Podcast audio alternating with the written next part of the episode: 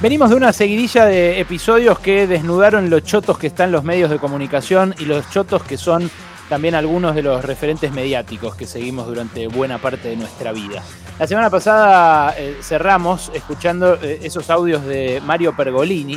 eh, y, bueno, compartimos nuestra perplejidad más allá de los antecedentes que ya tiene Pergolini porque les dijo imbéciles a los diputados que votaron la ley de teletrabajo pero no por lo que le falta a esa ley, sino por lo que dice, por las protecciones que establece eh, para los trabajadores que teletrabajen, que no son muchas. ¿Eh? que son simplemente eh, darles los elementos necesarios, una buena conexión a internet, una silla en caso de que vayan a pasar muchas horas trabajando en una oficina hogareña, una silla ergonómica como la que es obligación darle a los trabajadores que están en una oficina eh, ocho horas por día o nueve horas por día, digamos, ¿no? Ninguna obligación extraordinaria fuera de eso y también la posibilidad de revertir esa condición, la posibilidad de revertir el teletrabajo. Bueno, lo que dijo Pergolini es que de esa manera eh, coartan la posibilidad a los que dan trabajo y que los que dan trabajo van a dejar de hacerlo porque les van a obligar a que la gente que tengan laburando con ellos eh, esté en relación de dependencia y no frilo, dijo él, no, no en modo frilo, que es freelance. Es una forma elegante de eh, llamar a la precariedad laboral, al vínculo eh, realmente degradado que tienen muchos trabajadores de prensa con los medios de comunicación a los cuales les facturan a pesar de trabajar durante años en ello. Eh, bueno, eh, Pergolini dijo que nadie va a contratar gente así, que rompieron el teletrabajo, les dijo a los diputados, pero la verdad que a Pergolini su fama lo precede. Eh, él eh, no solamente fue imputado eh, por la justicia por no pagar aportes laborales cuando se asoció con Sergio Spolsky en distintos emprendimientos que englobó bajo la marca Vorterix, lo imputaron en aquel momento por 85 millones de pesos a Pergolini. Pero la verdad, actualmente, hoy en su empresa, en Vorterix Sociedad Anónima, Pergolini debe los aportes patronales al menos de todo el último año. Eh, que esto salta con solo chequear eh, el estado en la FIP y en la seguridad social eh, de su empresa. Pero a la vez, a pesar de deber los aportes patronales de todo el último año, casi todos sus empleados cobraron el sueldo, una parte del sueldo, gracias al programa de asistencia al trabajo y la producción, el ATP, la parte del sueldo que paga el Estado. O sea que eh, a Pergolini le molestan las regulaciones estatales como la que lo obliga, por ejemplo, a darle una computadora o una silla al que trabaje desde su casa, eh, pero el Estado le viene muy bien eh, cuando tiene que pagar una parte del sueldo con la nuestra, con la de todos los demás. Bueno, es una idea muy, eh, muy difundida eh, entre los empresarios, esta de que dan trabajo. Ya se ocupó de esto eh, ayer de manera muy, muy concisa y muy concreta Fernando Rosso en nuestro programa amigo El Círculo Rojo, acá en, Radio Con Voz,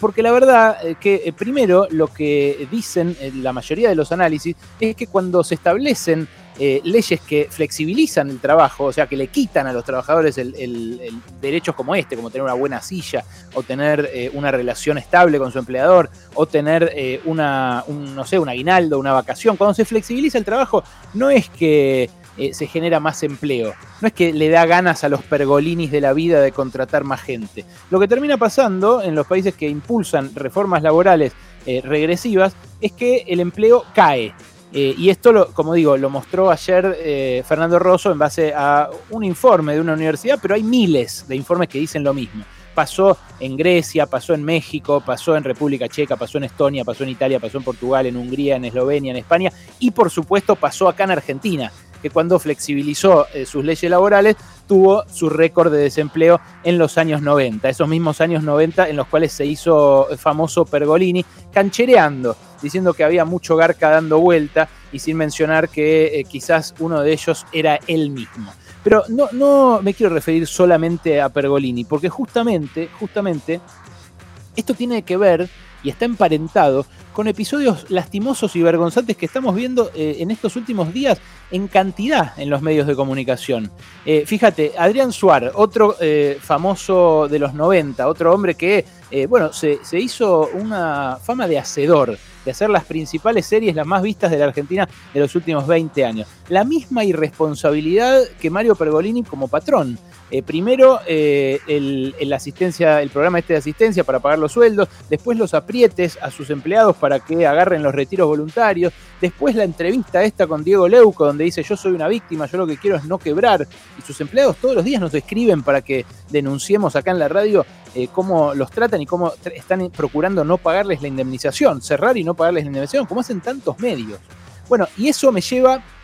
a Leuco, porque esa entrevista que hizo eh, Suar con Diego Leuco fue antes del festejo con el puñito de, la semana pasada de Diego Leuco, que indignó a tantos y a tantas cuando lo vieron en redes sociales. Eh, y, a ver, quiero decir algo sobre esto. Eh, yo no creo ni en pedo que eh, eh, Diego Leuco haya estado festejando que haya 10.000 casos diarios de coronavirus, que era lo que estaba contando Santiago Fioriti cuando él hace el puñito y el festejo así en, en pleno programa, creyendo que la cámara no lo enfocaba. yo le creo 100% lo que él explicó, lo que explicó en redes, lo que Diego explicó en redes, de que estaba festejando que en ese momento había pasado a C5N en el rating minuto a minuto. Pero justamente, justamente, no es excusa,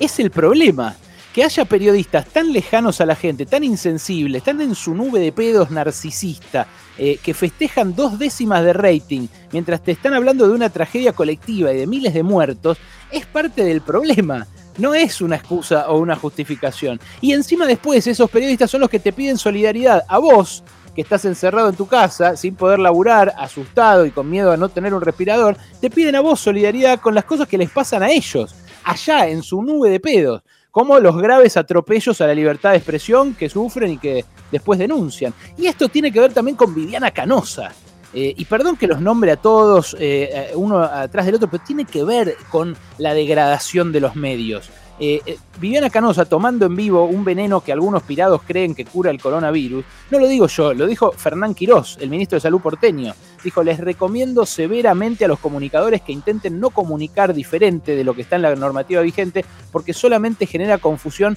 y puede haber algún daño. Ahora, eh, me parece que eh, todo esto forma parte del mismo problema. Los medios en Argentina no se piensan, no piensan y no trabajan para la sociedad. Están atravesando una crisis gravísima que no tiene que ver con lo tecnológico, no tiene que ver con eh, que Facebook o que Google le estén pasando por arriba a los medios. Es una crisis ética también, es una crisis de propósitos, una crisis de ¿para qué están? Si en una pandemia como esta, en la cual podemos unir a la gente, servir como nexo, como válvula de escape, como decimos todos los días, para caerse de risa un rato, pero para informarse, pensar y entender. Bueno, los medios están en eso, en su nube de pedos. Y parte de eso se debe a que eh, los que laburan, la mayoría, el grueso de los que laburamos en los medios, no tenemos esa misma concepción que las estrellas. Aquellos que están en el pedestal y que aparecen como Mario Pergolini en un lugar de, de relieve y cuya voz se escucha mucho más que las de los demás,